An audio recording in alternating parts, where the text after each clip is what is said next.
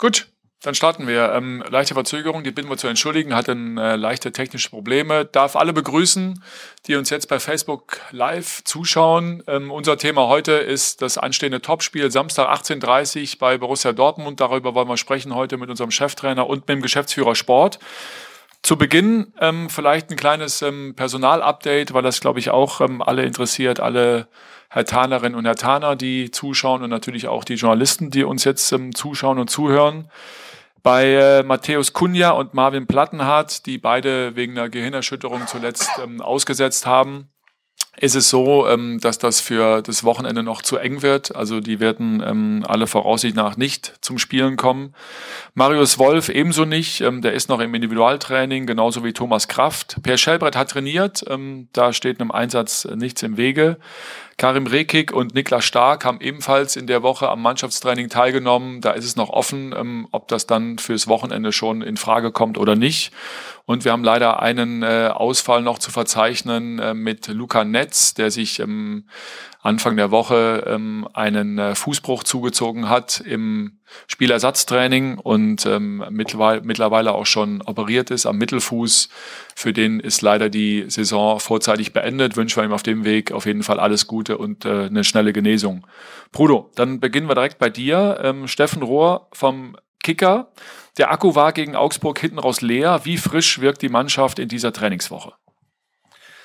Ja, das ist richtig, äh, dass er leer war, aber je nachdem, wie man das danach gestaltet, kann das auch ein super Trainingseffekt sein. Also, äh, weil so, so eine Intensität kann man im Training gar nicht äh, bewirken, wie, wie wir in dem Spiel gehabt haben. Und äh, deswegen haben wir ähm, nach dem Spiel auch schon sofort regeneriert, auch den nächsten Tag, äh, haben wir einfach Maßnahmen getätigt, die dazu sorgen, dafür sorgen sollten, dass die Mannschaft sich gut erholt, haben dann äh, den freien Tag gegeben und äh, haben auch äh, in der Woche sind wir ein bisschen anders gestartet als wir sonst gestartet sind, um einfach genau dem zu gewährleisten, dass wir eigentlich auch einen Trainingseffekt daraus haben, so blöd es jetzt klingt. Ne? Aber äh, und da hoffen wir natürlich, dass man das sieht. Die Mannschaft machte gestern einen guten Eindruck. Wir, wir haben äh, an Dingen gearbeitet, die wir unbedingt umsetzen wollten und mal schauen, wie sie heute drauf sind. Ein wichtiges Training heute, weil wir uns auf, auf den Gegner auch vorbereiten, aber prinzipiell machten sie einen guten Eindruck. Mhm wo du gerade den Gegner ansprichst. Ähm, Hertha hat vor acht Tagen, auch eine Frage von äh, Steffen Rohr noch, Hertha hat vor acht Tagen in Leipzig bei einem Top-Team der Liga mutig gespielt. Wie viel von diesem Ansatz und dem Spiel selbst kann man für die Aufgabe in Dortmund mitnehmen? Ja, klar, das war für uns äh, äh, einfach ein, ein, Verein, der einfach genau in der gleichen Region ist wie, wie, wie Borussia Dortmund. Und ähm, da haben wir es gut hinbekommen. Klar haben wir immer wieder einen Ansatz, so zu spielen, wie, wie wir uns am liebsten das vorstellen. Aber wie ich auch im Spiel schon äh, vor Leipzig gesagt habe, hängt natürlich auch vom Gegner äh, davon ab. Wenn wir, wenn wir können, wollen wir versuchen, den Gegner auch immer unser Spiel aufzuzwängen. Äh, Fakt ist, dass das natürlich nicht immer so einfach ist, vor allen Dingen auch, wenn man gegen Borussia Dortmund spielt. Aber wir werden alles versuchen, äh, unser Spiel auch ein Stück durchzubekommen. Und äh, entscheidend ist aber auch immer wieder, wie reagieren wir auf gewisse Phasen. Nehmen wir mal den, den letzten Samstag, wo wir sehr dominant in der ersten Halbzeit äh, aufgetreten sind und fußballerisch auch gut äh, überzeugt haben ähm, und in der zweiten Halbzeit einfach wir uns nicht mehr gut gezeigt haben, äh, dadurch fußballerisch auch nicht mehr so stark waren. Aber was wir dann gemacht haben, das notwendig. Wir haben dann verteidigt miteinander und das haben wir sehr, sehr gut gemacht. Das heißt also, man muss sich manchmal auch den Gegebenheiten anpassen und äh, das, das, also das brauchen wir auf alle Fälle gegen Borussia Dortmund. Mhm.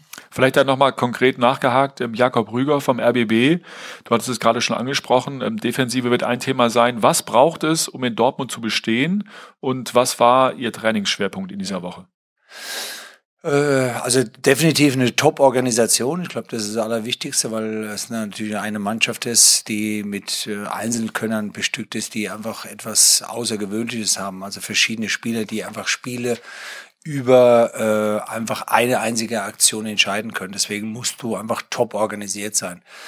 Das andere ist natürlich trotzdem auch äh, mit dem Ball einiges zu tun, sich zu zeigen. Und und äh, wir haben da haben wir auch einen Schwerpunkt darauf gelegt, dass wir beide Automatismen arbeiten, wie wir es all, allgemein sowieso immer machen, aber in der Woche auch noch mal mehr, weil wir auch der Mannschaft gezeigt haben, was es heißt, wenn wir uns mit dem Ball zeigen, wie in der ersten Halbzeit äh, gegen, gegen Augsburg.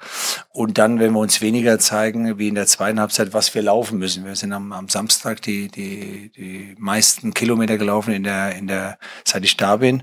Äh, und auch die, ich glaube, in der Saison die meisten intensiven Läufe überhaupt, ja, was prinzipiell gut ist. Mhm. Ähm, aber ich würde es lieber haben, wenn wir die auch noch mehr nach vorne machen und in der zweiten Halbzeit mussten wir die zu viel nach hinten machen. Gut ist, dass sie sie gemacht haben und deswegen, wie gesagt, Schwerpunkt auch ein Stück auf dem, äh, wie, wie wir im Positionsspiel uns verhalten müssen. Mhm. Michael, Frage an dich. Was erwartest du für ein Spiel in Dortmund? Ja, sicherlich eine intensive Auseinandersetzung. Ich finde, dass äh, Borussia Dortmund äh, eine sehr, sehr starke Saison spielt. Wir haben äh, gemeinsam das Spiel gesehen, das Topspiel letzte Woche ähm, gegen Bayern München. Ich finde, dass auch das ein Top-Auftritt war ähm, zu Hause, auch wenn sie aus meiner Sicht ein bisschen unglücklich diese, diese Partie im Spitzenspiel ähm, verloren haben. Es ist so, wie Bruno sagt, das ist eine Mannschaft, die von vorne bis hinten äh, bestückt ist mit, äh, mit, mit äh, klasse Spielern, die eine hohe individuelle Qualität haben und die jederzeit vor allen Dingen in der Offensive in der Lage sind, äh, mit einer Aktion ähm, ein Spiel zu entscheiden. Und äh, insofern ähm, glaube ich, dass es, ähm, dass es eine gemeinsame, gute defensive Strategie braucht, aber vor allen Dingen eben auch ähm, Angriffe nach vorne, um selber, ähm, um selber in, in Tornähe zu kommen und selber in die gefährlichen Räume zu kommen, um vielleicht ähm, dann auch den einen oder anderen Nadelstich in Dortmund setzen zu können. Mhm. Kommen wir ähm, zu der einen oder anderen äh, Personalie. Michael Jahn, Berliner Zeitung, fragt, seit deinem Amtsantritt zeigt Dedrick Boyata überragende Leistungen. Hast du das so erwartet und wo siehst du noch Reserven beim Abwehrchef? Äh, bevor ich auf die Frage äh, eingehen würde, würde ich ganz gerne Michel nochmal mich anhängen, weil er hat vollkommen recht, weil wir haben das Spiel zusammen gesehen und und äh, glaube, in dem Zusammenhang, und das finde ich auch mal wichtig, muss man einfach sagen, Lucien Favre macht einen überragenden Job äh, bei, bei Borussia Dortmund, weil wenn man den Punkteschnitt von ihm sieht, aber auch wie sie Fußball spielen, wir haben es, wie gesagt, live beide, äh, alle zusammen gesehen mit der gesamten Mannschaft. Letzte Woche war das so ein enger Kampf mit Bayern München und das sieht, äh, da sieht man, welche Qualität sie haben. Ich glaube, das sollte man auch mal rausstellen, weil das wirklich äh, einfach beachtenswert ist. Ähm, zu der Frage, ähm, ja, bei, bei Dedrick ist es so, der hat, äh, glaube ich, ganz wichtig war, dass er, seit wir da waren, die ganzen Trainingseinheiten mitgemacht hat. Er ist jemand, äh, der, wenn er die Körperlichkeit hat, ähm, dann hat er eine, eine Top-Anlage. Ähm, er, ist, er ist vor allen Dingen auch jemand, der ein Wettkampftyp ist. Das fällt extrem auf. Also sobald es irgendwie um Wettkampf, also sprich Spiele geht, dann, dann ist er noch mal eine Nummer stärker. Und ich bin sehr, sehr froh, dass er die, die drei Spiele in der englischen Woche so durchgestanden hat. Ähm, Im letzten Spiel hat er nochmal am Schluss Probleme gehabt. Deswegen haben wir ihn äh, Anfang der Woche einen Tag mal rausgenommen. Ähm, aber für ihn ist es sehr, sehr wichtig, wenn er das hat. Und äh, dann ist er jemand, der ähm, einfach ein sehr, sehr gutes Potenzial hat und der ein wichtiger Spieler für uns ist. Ähm, Reserven sind definitiv da äh, bei ihm. Ähm, aber die sage ich mir immer lieber selber. Aber das sind Reserven da, das sieht man, er hat ein, hat ein Potenzial und ich hoffe, dass er da nochmal eine Entwicklung nimmt, weil wir, das haben wir ja schon oft genug gesagt, auch bei solchen Spielern ist es gut, wenn sie noch eine Entwicklung nach oben machen. Aber wie gesagt, in erster Linie bin ich äh, sehr zufrieden, dass er bis jetzt so gespielt hat.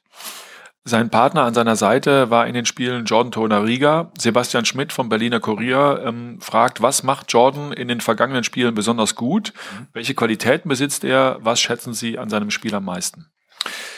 Jordan ist ein sehr lernwilliger Spieler, der, der, dem man, mit dem man sich beschäftigen muss. Äh, hat eine gute Anlage, äh, die, die man aber auch zum Vorschein bringen muss, äh, indem man auch immer wieder an Dingen mit ihm arbeitet. Und äh, ja, man muss einfach sagen, hat sehr stabil neben Detrick äh, gespielt.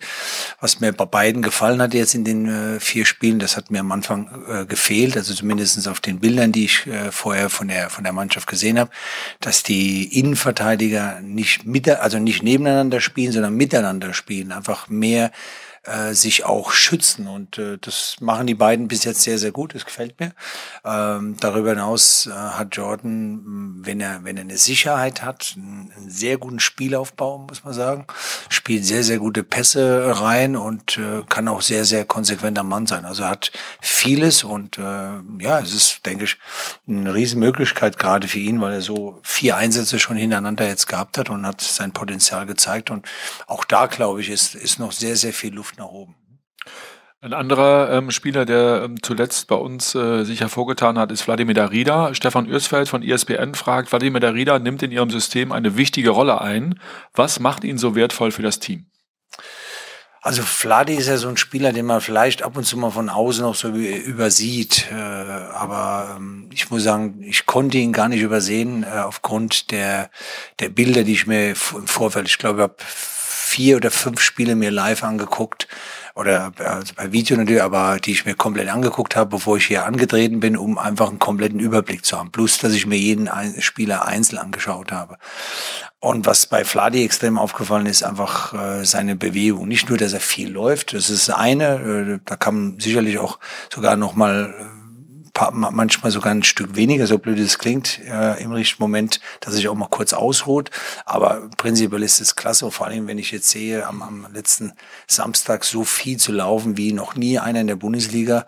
Und ich glaube, irgendjemand habe ich gehört, äh, naja, das wäre, weil die Nettospielzeit so hoch ist. Dann sollte man das besser überprüfen. Wir waren noch nicht mal im Durchschnitt der normalen Liga äh, und da ist er trotzdem so viel gelaufen. Also das zeigt einfach, was er für ein Volumen hat, vor allem welches Kämpfe er und was ich aber viel, viel wichtiger finde, finde, äh, über dem vielen Laufen ist, dass du dann in der 93. Minute nochmal so einen Lauf machst und so einen Pass gibst. Ne? Und äh, das ist, äh, ist außergewöhnlich. Also wie gesagt, was ich schon in den Bildern vorher gesehen habe, war einfach, dass er einfach einen tiefen Gang hat, den nicht so viele Spieler haben. Äh, und äh, deswegen, ja, es ist, ist einfach ein wertvoller Spieler, der, der der Mannschaft sehr, sehr gut tut und der einfach auch ein sehr, sehr guter Profi ist. Mhm. Äh, Paul Gorgas äh, von Bild BZ hat äh, sich die Statistik nochmal angeschaut und hat gesehen, dass du als Trainer noch nie in Dortmund gewonnen hast. Warum, warum klappt es am Sonnabend mit Hertha? Das kann nicht wahr sein. Ehrlich? Doch, da glaube ich ihm. Also okay, das muss ich sagen. Das hätte ich jetzt nicht gedacht, weil in Dortmund schon packende Spiele gehabt habe. Ich glaube, das letzte Spiel, glaube ich, ging 2-1 aus, aber leider für Dortmund.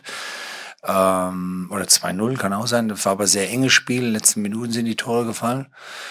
Ja, gut. Erstmal ist Dortmund einfach in den letzten Jahren äh, äh, eine tolle Mannschaft, muss man sagen, die, die permanent immer sich weiterentwickelt hat. Also deswegen ist es schon mal nicht so einfach, da zu gewinnen. Ähm, ja, wir, wir wissen, dass wir gegen eine Top-Mannschaft spielen, dass das äh, der, eine der besten Mannschaften in der Liga, also für mich eine der zwei besten Mannschaften in der Liga ist und die einfach eine außergewöhnliche äh, Fähigkeiten haben in den Einzelspielern, aber auch als Mannschaft, was ich schon gesagt habe, dass der Trainer da einfach gute Arbeit macht.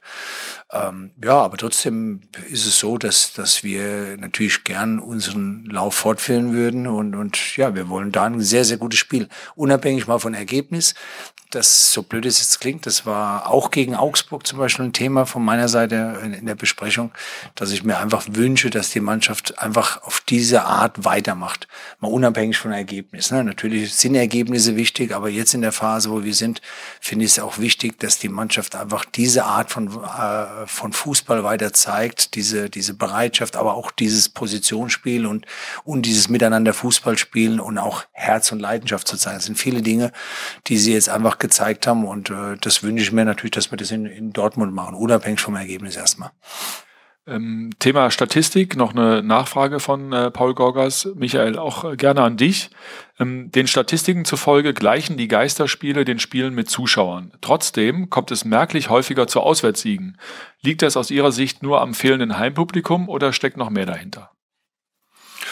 Ja, das ist auffällig, wenn man das die letzt, äh, letzten Wochen ähm, analysiert, dass es ähm, viel mehr Erfolge ähm, des Gegners gibt, als es, ähm, als das vorher war. Aus meiner Sicht liegt die Vermutung nahe, dass es ähm, dann äh, sicherlich auch an dem fehlenden Support liegen kann, gerade für die Heimmannschaft.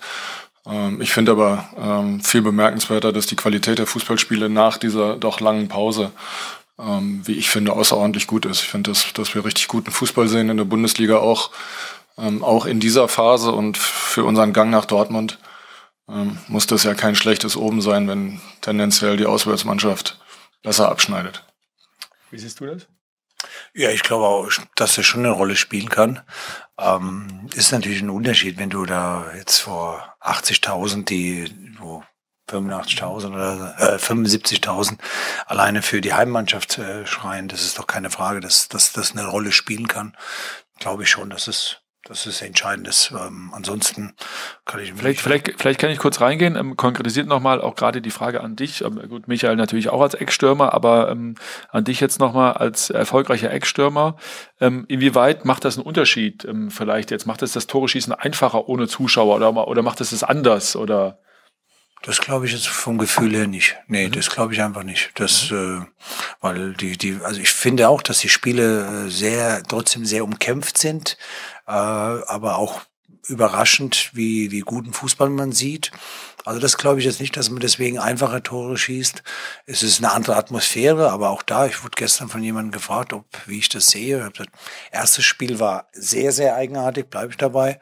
Mhm. Jetzt haben wir uns einfach ein Stück dran gewöhnt, auch wenn man, wenn man das gerne anders haben würde. Und wir versuchen im Grunde uns äh, das Ganze zunutze zu machen. Also wenn ich so nach dem Spiel bin ich schon öfters mal ein Stück heiser, weil man einfach noch viel mehr coacht. Und mhm. in unserem Fall, äh, glaube ich, hat es sehr, sehr geholfen, weil, weil wir einfach auch der Mannschaft eine wahnsinnige Unterstützung geben mussten in dieser Phase, in der wir jetzt steckten. Und äh, da hatte ich natürlich noch mehr Einfluss als ohnehin. Mhm. Aber bei den Toren sehe ich das mhm. ja eher, ja, äh, aber bei dem Aspekt vielleicht nochmal nachgehakt, auch bei euch beide, weil ihr beide unten ähm, auf der Bank sitzt. Ähm, Hannes Jacobi von Sky Sport News HD. Ähm, ist die gestiegene Wichtigkeit der Bank, also das Pushen, ja, der Support von außen, ein Thema, ähm, was ihr extra besprochen habt? Ja, ich glaube, das können wir ähm, für unseren Fall schon sagen, dass es sehr auffällig war in den letzten vier Spielen, dass, äh, dass wirklich alle dabei waren und dass eine hohe Emotionalität von außen auch ins, äh, ins Spiel gebracht wurde, dass alle mitgefiebert haben. Und zwar nicht nur die elf Jungs, die, die angefangen haben oder die auf dem Platz standen, sondern eben auch, ähm, auch die, die komplette Bank. Und natürlich ist es ähm, einfacher, ähm, dann auch zu transportieren, ähm, wenn, äh, wenn die Akustik so ist, wie sie im Moment ist. Also ich glaube, das kann man schon merken, finde ich, so habe ich es empfunden für, für unsere vier Spiele jetzt, ähm, dass dann sehr, sehr großer ähm, Zusammenhalt spürbar war, der bei den Jungs auf dem Platz ganz sicher auch angekommen ist. Oder? Ja, ich teile es total. Also ich habe es ja eben gesagt gehabt, als ich nach in Hoffenheim rausgekommen bin, dachte ich, oh Gott, wo, wo bin ich jetzt gelandet gerade? Ne? Mhm. Ähm, aber wir haben uns vorher natürlich Gedanken gemacht und genauso habe ich es dann auch sofort umgeswitcht. Also wurde danach gefragt, was Emotionen betrifft. Die Emotionen müssen momentan extrem aus uns herauskommen. Also uns fehlt die Unterstützung der, der Zuschauer, keine Frage. Umso wichtiger ist es, dass wir im Grunde die, die Leute, die jetzt draußen sind, plus die Mannschaft, Mannschaft natürlich, die auch auf dem Platz ist, dass sie sich gegenseitig coacht, auch, auch äh, pusht und so. Und das versuchen wir wirklich extrem. Und äh, ja, das macht doch Freude, weil du auch merkst, alle gehen mit gerade. Mhm. Äh, und die Ergebnisse tun natürlich das, das Übrige dazu, dass, dass natürlich das noch einfacher fällt. Aber es war extrem wichtig und das werden wir beibehalten. Mhm. Michael, ich habe jetzt noch ähm, abseits des Spiels in Dortmund noch zwei, drei ähm, andere Fragen. Zum einen von Michael Jahn, Berliner Zeitung. Gibt es neue Informationen, ob Lukas Toussaint pünktlich zum 1. Juli seinen Vertrag in Berlin antreten kann? Ja, sehr, sehr berechtigte Frage und ein äh, schwieriges Thema natürlich, weil äh, bekannt ist, dass die Liga in ähm, Frankreich abgebrochen wurde, aber Olympique Lyon mit ähm, Lucas noch im Rückspiel des Achtelfinales der Champions League ähm, steht. Äh, es ist im Moment nicht klar, wann dieses Spiel ähm, absolviert werden kann. Wir lesen äh, dieser Tage immer mehr über die Pläne der UEFA, wie denn dann die Champions League auch zu einem Ende gebracht äh, werden kann. Ich kann eins sagen, wir sind im, im Austausch äh, mit äh, Lyon natürlich zu diesem, zu diesem Thema. Es gibt eine Reihe von Fragen ähm, zu klären. Ähm, die dann einen möglicherweise längeren Verbleib äh, von, von Lucas in, äh, in Lyon betreffen. Äh, aber das ist noch nicht abgeschlossen. Da sind wir mitten, mitten im Austausch und sind sicherlich auch darauf angewiesen, dann zu hören und zu erfahren, ähm, wann die ähm, Achtelfinal-Rückspiele angesetzt werden und auch wie es danach weitergeht im Wettbewerb. Mhm. Ähm, zwei Fragen, einmal von Stefan Ösfeld, ESPN und Jens Mende, DPA zum Thema ähm, Hygienekonzept der Liga. Rudi Völler regt Nachbesserungen an, am Hygienekonzept der Liga. Ähm, er verweist auf die Lockerungen im Alltag und die stagnierenden Infektionszahlen. Kaffeebesuche ohne Mundschutz sind möglich und so weiter. Die Ersatzspieler jedoch tragen zum Beispiel weiterhin Mundschutz in den weiterhin verlassenen Stadien. Können Sie derartige Überlegungen nachvollziehen oder sollte man die Saison nun nach den Vorgaben von Anfang Mai zu Ende spielen? Beziehungsweise wie, wie schwer ist es angesichts der Bilder von den immer weiteren Lockerungen in der Öffentlichkeit bei den Profis die weitere strikte Einhaltung des DFL-Konzepts anzumahnen? Ja, klar, kann ich ganz äh, grundsätzlich äh, nachvollziehen, was, äh, was Rudi meint. Ähm, glaube aber auch, äh, dass wir, ähm, dass wir gut beraten sind, ähm, die Vorgaben ähm, die dieses Hygienekonzept, äh, dieses Hygienekonzept uns allen gibt, auch umzusetzen. Ähm, wir waren der erste, äh, der erste, die erste Liga im, im europäischen Spitzenfußball, die, ähm, die, die, den Spielbetrieb wieder aufnehmen konnte. Es guckt ganz Europa, am Ende guckt die ganze Welt auf die Bundesliga.